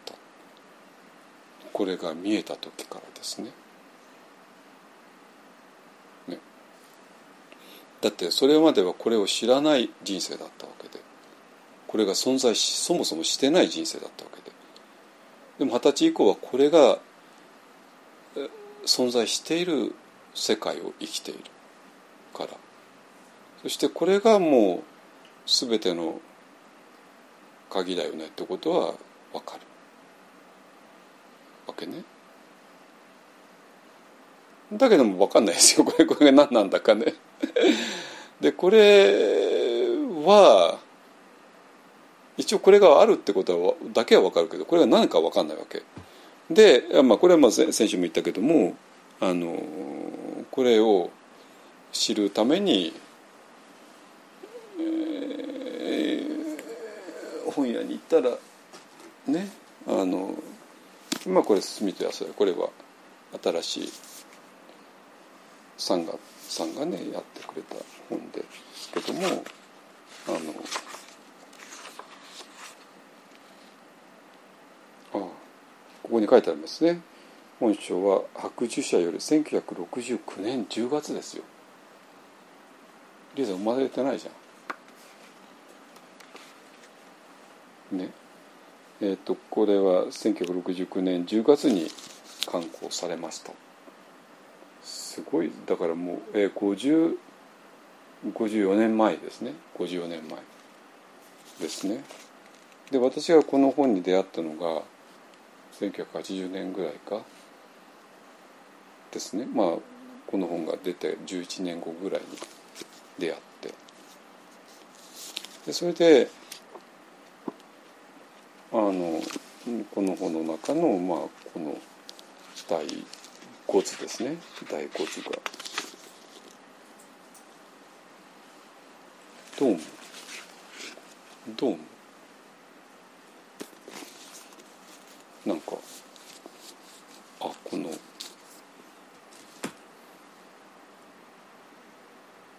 今までの自分とではない何か。だから何かが全然違うものがあるってことはこれ何なのよ？いやそういう場所があるってこと？そういう次元があるってこと？もう一つ自分がいるってこと？いやそれすらも全然もう問題としてはもうわけわかんない。だけどもこれが全ての鍵を握ることもわかる。でそれでもうもう何も悩まなくていいってこともわかる。でまあまずね私はまず一気に健康が取り戻したんですよ。本当に。10代の時は。もうそ,、まあ、そういうことやるとどうなるかで、まあ、一応まずやられるわけね、まあ、みんなもそうだと思いますけどね。いろいろあの悩んだりするといきなり胃腸がダメになるじゃないですか。ね。あの下痢したりねなったりし。で私の場合はもう完全胃潰瘍ですね。胃潰瘍で。で実際に本当にレントゲン取ったら映るような胃潰瘍で、まあ、薬も出て。だから胃カメラのあの胃カメラとバリウムのねあれを1年1回は受けて。で胃潰瘍の薬をガンガン飲んで夏目漱石かよったようなぐらいだったんだけど。もう二十歳以降は一切なくて。あのだから胃カメラなんか50年か50年40何年受けることなくて。まあでもあの今回えっと大きなプロジェクトがあるんでえーまあ、今年のあれいつか4月に受けてね受けたらあのピロリ菌もなくてあのちょっと大腸のポリープがあったんで あのそれを半分取ってまたもう半分は9月に取りますけどねぐらいでね完璧だったんですけどもあのですね。はい。でそれでえっ、とだからまあなんなんていうかな、まあ、今日の話はえーと、一方案はイベント仏教はしないよね。それなぜかって言ったらやっぱりイベント仏教の主催者の人たちのあのニヒリズムが私にはどうしても、うん、賛成できないっていうことで。でそういうニヒリズムを持ったままにイベント仏教で仏教に親しんでもらってたところでそのそのイベント仏教で扱える仏教にはもうすでにニヒリズムは注入されているからでそれを受けた人にもそのニヒリズムが広がっていっちゃうよね。じゃあそのニヒリズムってどういうことなのって言ったらあのお浄土っていうのはお浄土っていうものをあることにするっていうニヒリズムですね。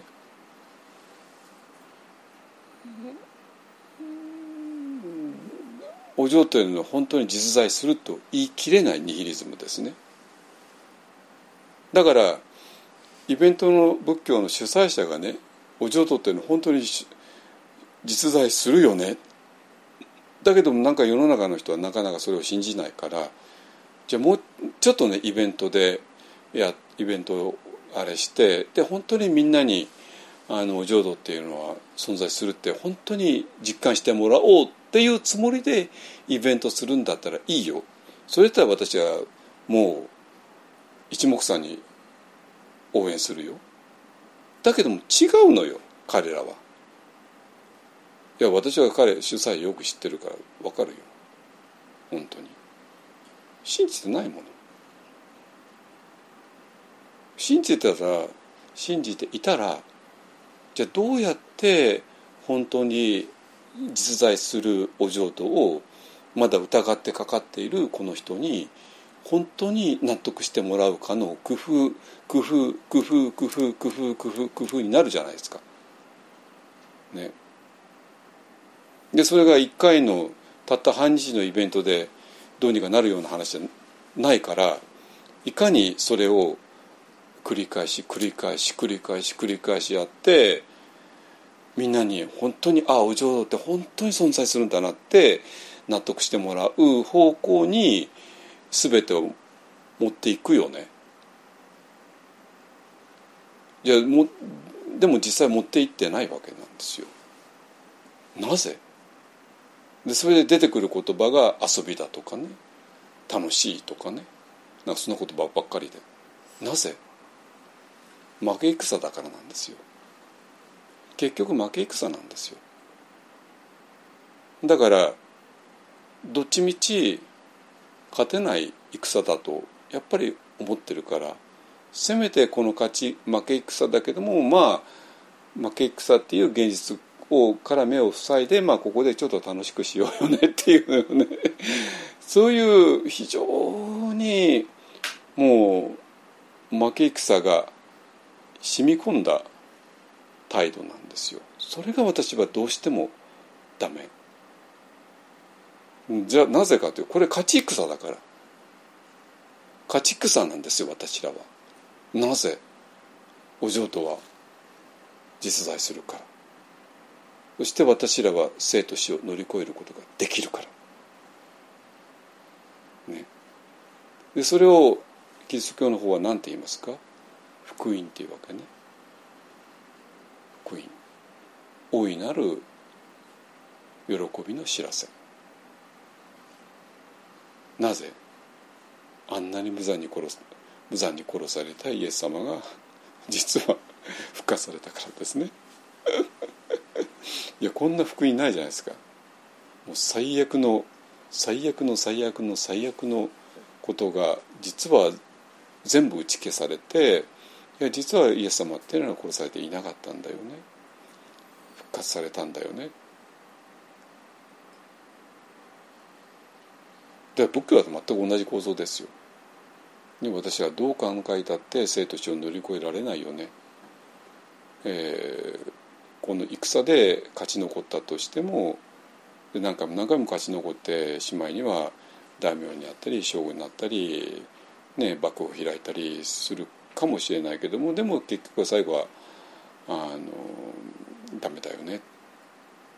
ね。っていうようなことじゃないですか。だけどもそんなこととは一切関係なしに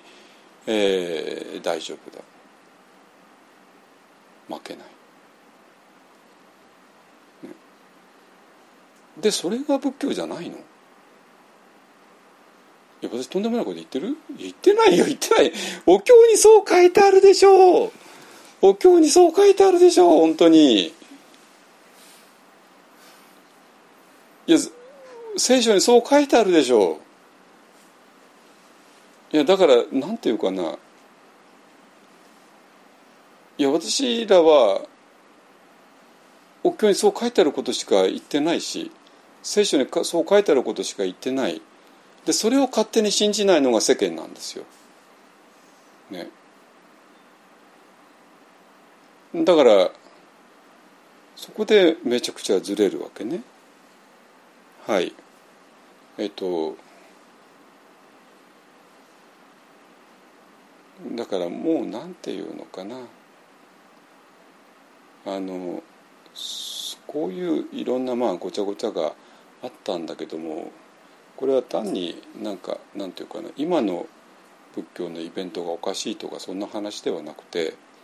えーと、なぜ仏教イベントがそうなっちゃうのかって言ったらば主催者の人たちのもう抜きあの抜けようがないニヒリズムと負け戦と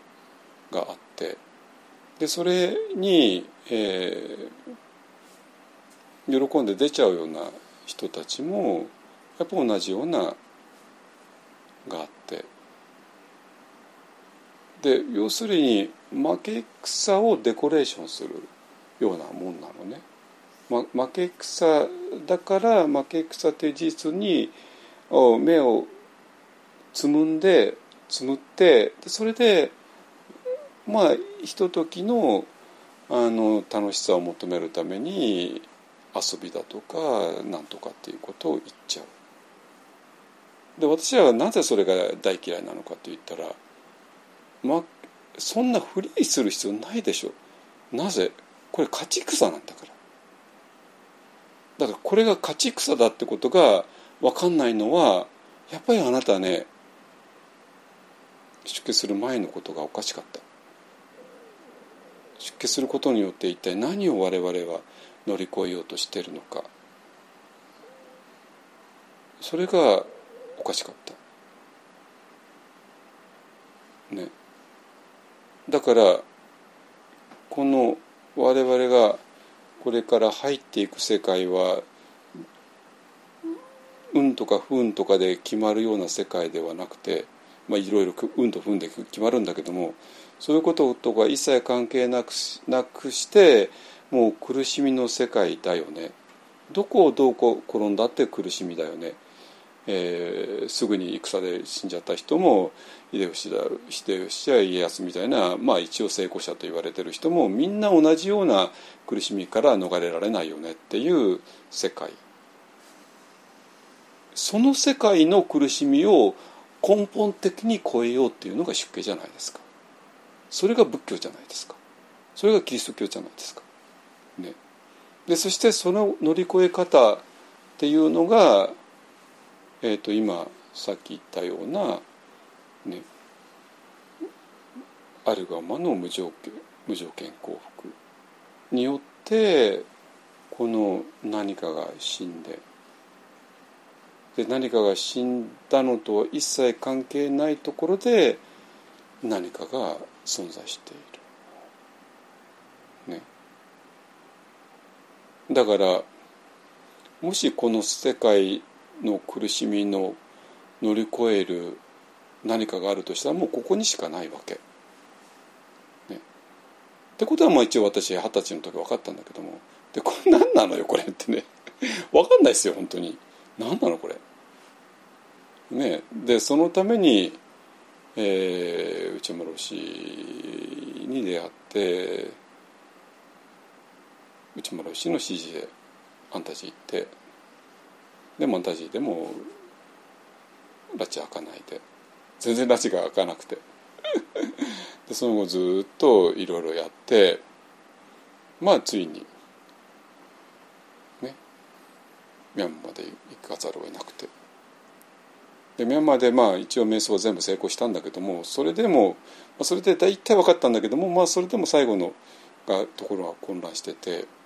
その混乱をどうにか日本戻ってきてからもう一回この進みと安らいに戻ってでようやく、まあ、この部分はねこの部分は私は皆さんと一緒にやったから鎌倉に戻ってきてからね。あのだからあの親しんでもらってると思いますけど。まあその時のえーと、この十何年間のあの全部の毎週のフォアは全部あのアーカイブに残ってますからね。あの一方あのサイトに。うん、はい、えーと、そういうことでねあすみませんなんか休憩入れるって言いながら入れな入れないで終わってしまった。はいえっ、ー、とちょっとねまあはえっと、それでじゃあ我々は一体何をしようとしてるのかっていったところで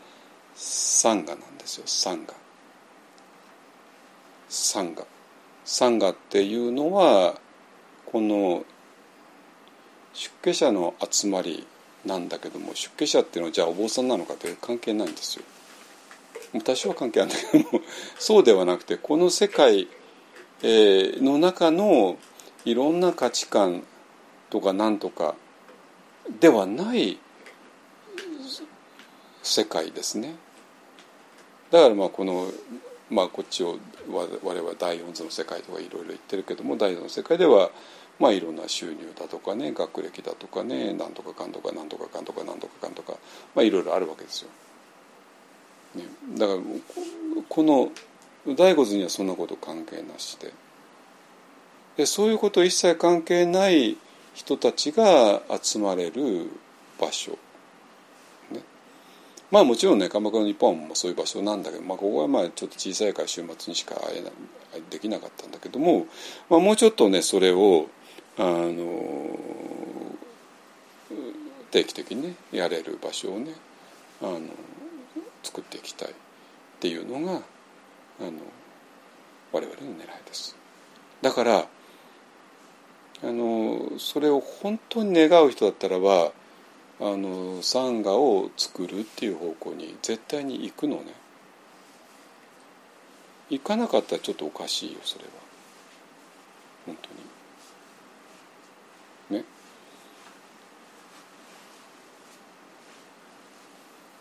まあだからカトリックの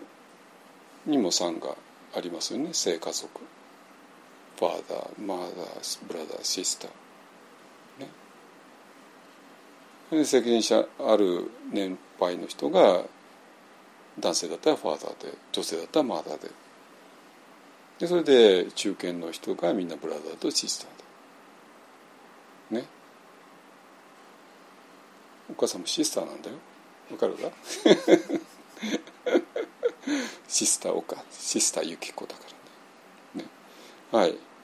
えー、でそういう場所ねを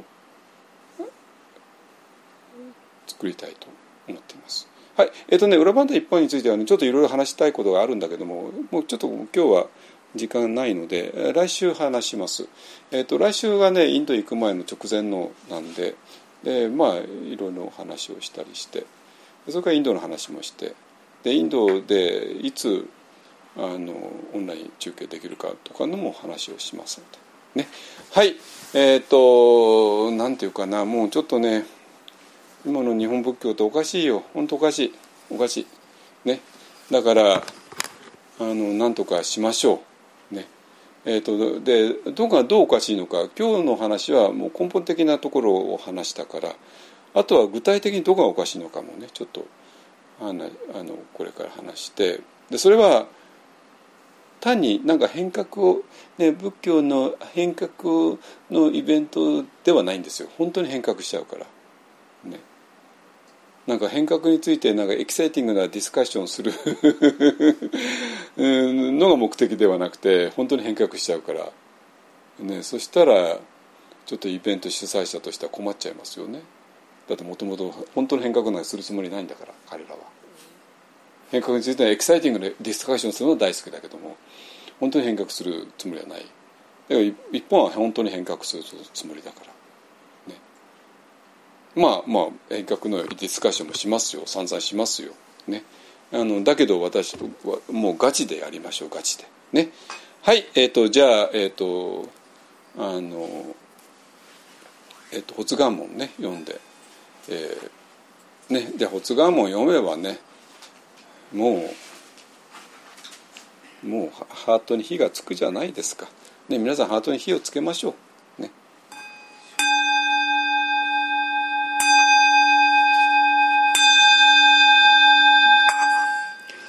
願わくは我と一切主情とともに根性よりないし症状を尽くして聞くことあらん聞くことあらん時消防偽弱せじ不信なるべからずまさに消防に合わん時捨てて仏法を十字戦ついに大地の右上とともに浄土することへん。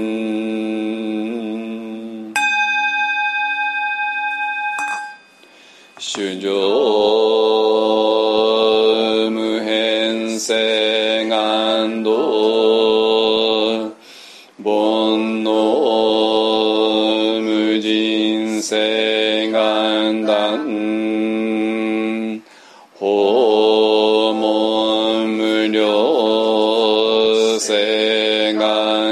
く仏の無常性。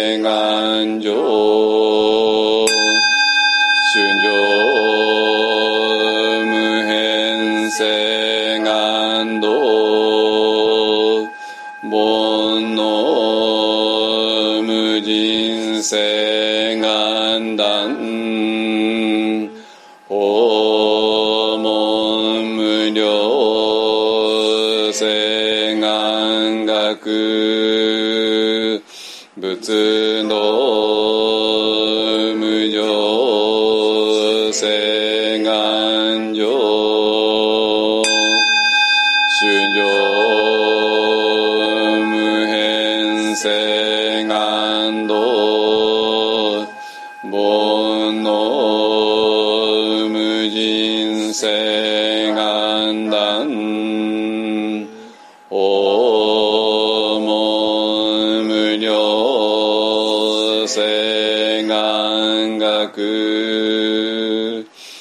仏